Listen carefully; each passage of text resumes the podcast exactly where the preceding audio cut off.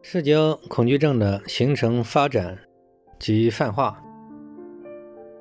社交恐惧症，它由诸种社会心理因素、常见的这种上面讲的种种因素所诱发。发生之后呢，然后又经过不断的诸种恶化因素、精神交互作用，不断的形成条件反射，然后症状形成之后，然后又不断的演化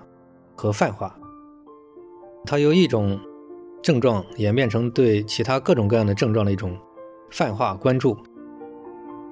社交恐惧症呢，一般来讲，很多会演变成这个就是强迫症、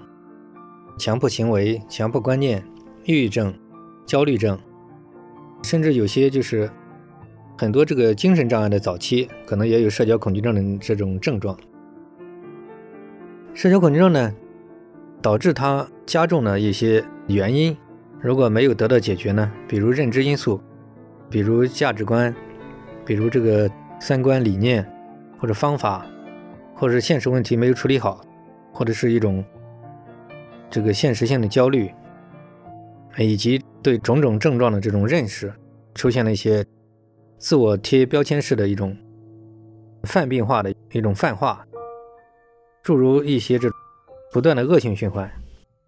加上这个心理上的一些错误的做法，比如控制、排斥，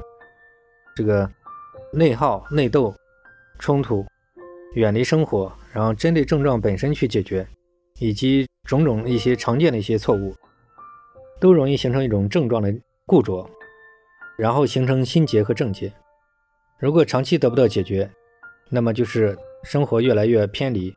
然后就会走向一种。自我贴标签式的内耗，